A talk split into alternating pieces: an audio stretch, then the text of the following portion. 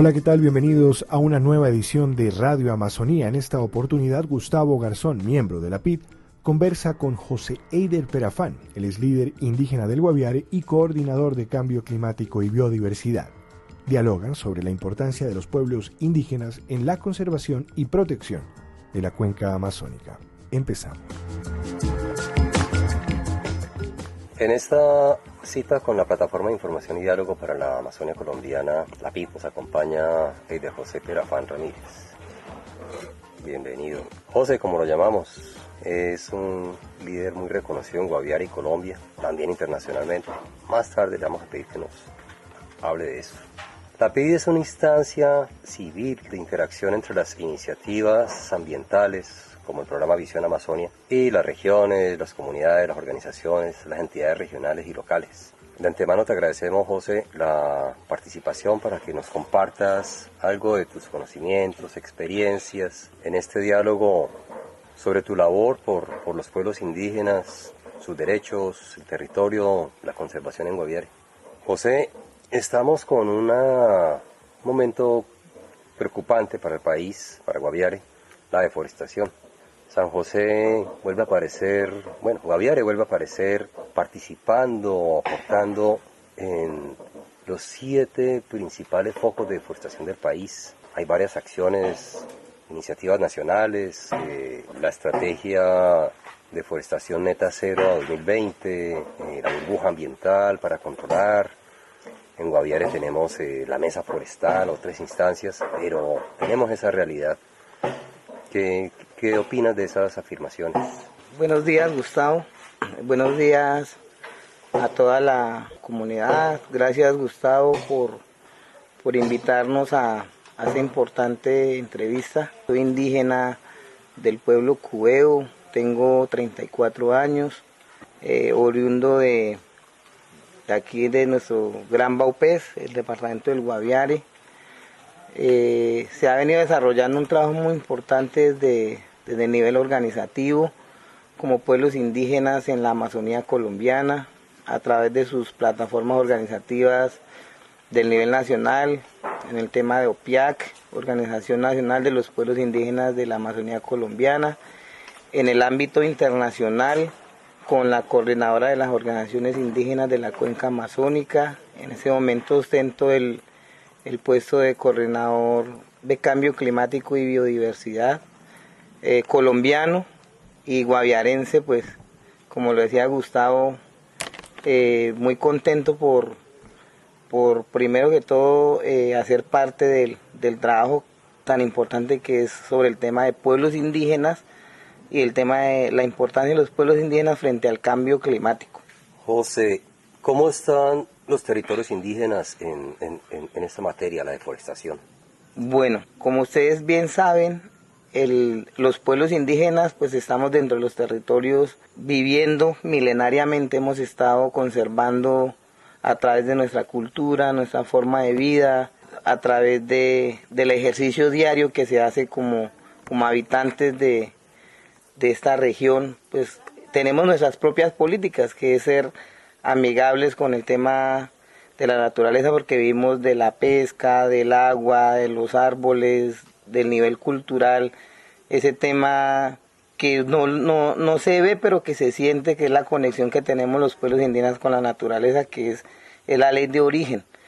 Eh, los pueblos indígenas han sido afectados, hemos sido afectados directamente por el cambio en todo el tema del modelo económico, las bonanzas que han existido en, la, en los territorios indígenas, los cultivos ilícitos, el uso, la tala de bosques, la minería ilegal, nos ha afectado directamente la frontera agrícola, nos ha afectado directamente en la forma de vida de los pueblos, pero también eso, ese exceso, pues también está afectando hoy en día en el cambio climático y ustedes yo creo que lo sienten a nivel, a nivel global, se está mirando por los medios de comunicación y, y, y en la vida real se está sintiendo no solamente la afectación a los pueblos indígenas, sino a toda la comunidad en general.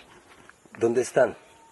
Nosotros, eh, hablando específicamente del departamento del Guaviare, estamos, somos el 40% del departamento, distribuido en 26 resguardos titulados, hay otras comunidades indígenas que no han sido titulados, que es una de las labores que también estamos haciendo para, para que el Estado reconozca los, los derechos territoriales y obviamente asimismo se puedan salvaguardar todos los derechos eh, ambientales. En el Guaviare hay más de 20 pueblos indígenas, están los cubeos, tucanos, desanos, tuyucas, nucas, carijonas, curripacos, piapocos, guananos, desanos, piratapullos.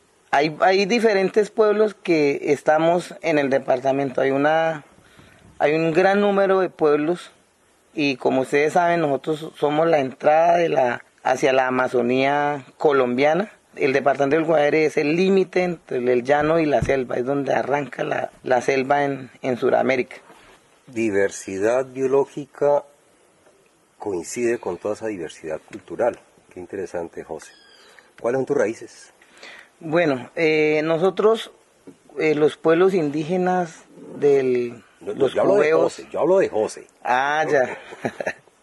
no, eh, nosotros somos, yo creo que parte de, de un proceso, como se dice, de migración también, de diferentes acciones que se han desarrollado en, nosotros somos el producto de, del tema de la violencia también en, en nuestro país. Venimos de, de, un momento difícil de la historia de nuestro país, que es el, el tema del conflicto armado que se desarrolló en los años 90, donde la violencia se incrementó, pero eso también nos abrió como las, las puertas para buscar nuevas alternativas, nos, nos ayudó a, explorar más de qué debíamos hacer como indígenas y como personas de surgir para poder hacerle frente a la vida. Ha sido una lucha muy constante por el, respaldo de, la familia. Eso nos, nos incentiva o nos motiva a ser eh, ingeniosos, a ser inquietos. Primero como seres, seres humanos que necesitamos como un grado de seguridad, de buscar el bienestar de la familia pero también lo otro es que los derechos que tenemos como pueblos indígenas colectivos, entonces ha sido como una motivación muy grande para nosotros el, el tema de la colectividad como pueblos indígenas. También agradezco mucho a mi familia, padres, a un Roberto Perafán y a doña Bernarda Ramírez, porque ellos son líderes también de, de, hace muchos años del movimiento indígena. Y desde niño crecí como con en ese ambiente de trabajo de hacia las comunidades. Pues eran trabajos sociales muy muy bonitos porque eh, en las comunidades indígenas pues vivimos todos unidos. De ahí surgió como la iniciativa de seguir trabajando por los pueblos indígenas que no es no es sencillo es difícil pero he tenido el respaldo total de ellos, de los abuelos, que también fueron líderes desde el tema tradicional, eh, desde el tema espiritual, enseñando los valores, enseñando la fortaleza de, nosotros los, y la importancia que tenemos en, este mundo. Entonces, he tenido, he tenido esa, esa fortuna de, contar con el respaldo de, la familia y de, de indígenas y de amigos que han estado muy pendientes de, de mi trabajo. Entonces, eso ha contribuido en tu formación, de carácter, de tu visión. ¿Cómo has podido avanzar entonces a partir de esas lecciones y ese bagaje? Todo ha tenido una conexión muy importante. Desde que, como les decía hace rato, desde, desde que era niño, pues estuve conociendo la tema, el tema organizativo, el tema de apoyar a, a los pueblos indígenas. Y hoy en día, como ya los años han ido pasando, la trayectoria ha ido creciendo. Estamos trabajando ahorita en unos temas ya muy importantes en el tema de políticas públicas, porque no solamente basa el discurso, la intención, sino que los estados y las, las entidades públicas deben eh, empezar a generar las políticas públicas para poder defender, para que los pueblos indígenas tengamos la herramienta, la herramienta para poder defender los derechos indígenas, pero que también esos derechos sirven para salvaguardar todo lo que está sucediendo en el mundo sobre el cambio climático. Entonces la, la cuestión ha ido creciendo. Eh, ahorita estamos en un, en un trabajo a nivel internacional con, en espacios muy grandes, que es como la vicepresidencia de la Alianza del Clima, que son aliados estratégicos que tenemos en Europa, que son convenios que, que, que existen hace más de 30 años con los pueblos amazónicos y estamos en esos espacios eh, haciendo incidencia para que los, la voz, las necesidades de los pueblos indígenas pues sean escuchados y obviamente tengamos incidencia en, en, el, en el tema nacional. José, desde esa atención mundial sobre la importancia de la biodiversidad, esa diversidad cultural, biológica, ese ejercicio de derechos o el reconocimiento de derechos, ¿cómo están nuestros pueblos en Guaviare, en Amazonia colombiana, en América Latina? Bueno, es triste porque la depredación de la, de la selva amazónica y, obviamente de los pueblos indígenas hoy en día se vive. En otros países diferentes a Colombia también se está viviendo una predación, la frontera agrícola, la explotación de los recursos naturales como la madera, la tala ilegal de árboles, la minería ilegal, la frontera agrícola. Todos los días está en incremento. Lo que nosotros solicitamos hoy en día como pueblos indígenas de la cuenca amazónica es que el mundo se concientice de que tenemos que cuidar nuestra tierra, tenemos que buscar estrategias, buscar la forma de concientizar a, a esas personas que están destruyendo nuestros territorios, porque ¿para qué? Para que no los sigamos dañando. Los pueblos indígenas estamos dentro de los territorios en condiciones difíciles porque son políticas económicas muy grandes se vienen desarrollando en el territorio, en los territorios amazónicos y entonces lo que buscamos hoy en día a nivel mundial es llamar la atención para que los, el Estado, la, la parte política, la gente que haga la legislación, los que están generando las políticas económicas en, en cada país y especialmente aquí en Colombia, pues se den cuenta la importancia que tenemos, que tenemos en, en, la Amazonía. Y antes de los árboles, de las piedras y el agua es la cultura que se vive dentro de, dentro de esos territorios indígenas y gracias a esa cultura, esa forma de vida es que se ha preservado todavía el, el agua, los árboles, los animales, todo el tema de biodiversidad. Entonces es un tema bien delicado. El apoyo que estamos solicitando a todos los, los a las personas, a la empresa privada, al, al estamento colombiano y a nivel mundial es que miren hacia los pueblos indígenas que gracias a los pueblos indígenas todavía el mundo se, se puede sostener en el tema ambiente. Siendo así, eh, los resguardos indígenas y los pueblos originarios en la cuenca amazónica somos la barrera, la barrera protectora que ha impedido que toda esa depredación llegue a lo más profundo de la, de la Amazonía y nosotros como pueblos indígenas somos los que estamos sosteniendo esa barrera y en territorios indígenas se vive en, y se muestra se puede mirar, se puede evidenciar la, que hay menos, que hay menos eh, deforestación, hay más cultura, hay una forma de vida más sana que se puede comprobar en ese momento en los territorios indígenas, donde viven los pueblos indígenas, es la, eh, se puede evidenciar ese, el buen manejo que se le ha dado al territorio, el buen manejo de nuestras selvas con nuestra forma de vida.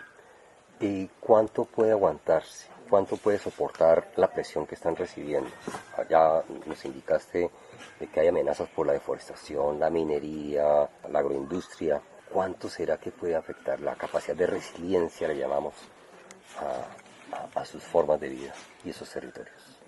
Pues eh, nosotros, pueblos indígenas, hemos venido resistiendo hace más de 500 años en Sudamérica. Y yo creo que se ha llevado una predación. En esos últimos años que, que hemos venido viviendo se ha incrementado la frontera agrícola, las necesidades han sido más como la ambición de las del otro mundo de coger, de aprovechar, de generar, de generar ingresos bajo, bajo uno, una, una irresponsabilidad, bajo unos costos altísimos. Y yo creo que nosotros, los pueblos indígenas, pues estamos cansados prácticamente de, de aguantar. Nosotros creo que no vamos a aguantar más. Y el día que los pueblos indígenas no puedan seguir en su protección, en su lucha, pues obviamente ese mundo se, se va a acabar. Porque ¿quién va a cuidar la tierra? ¿Quién va a cuidar los bosques que producen el oxígeno, quién va, cuál va a ser el futuro de la humanidad, no se sabe. Solamente sabemos que si nosotros seguimos así, a ese ritmo, no va a durar muy mucho el tema del equilibrio natural porque ya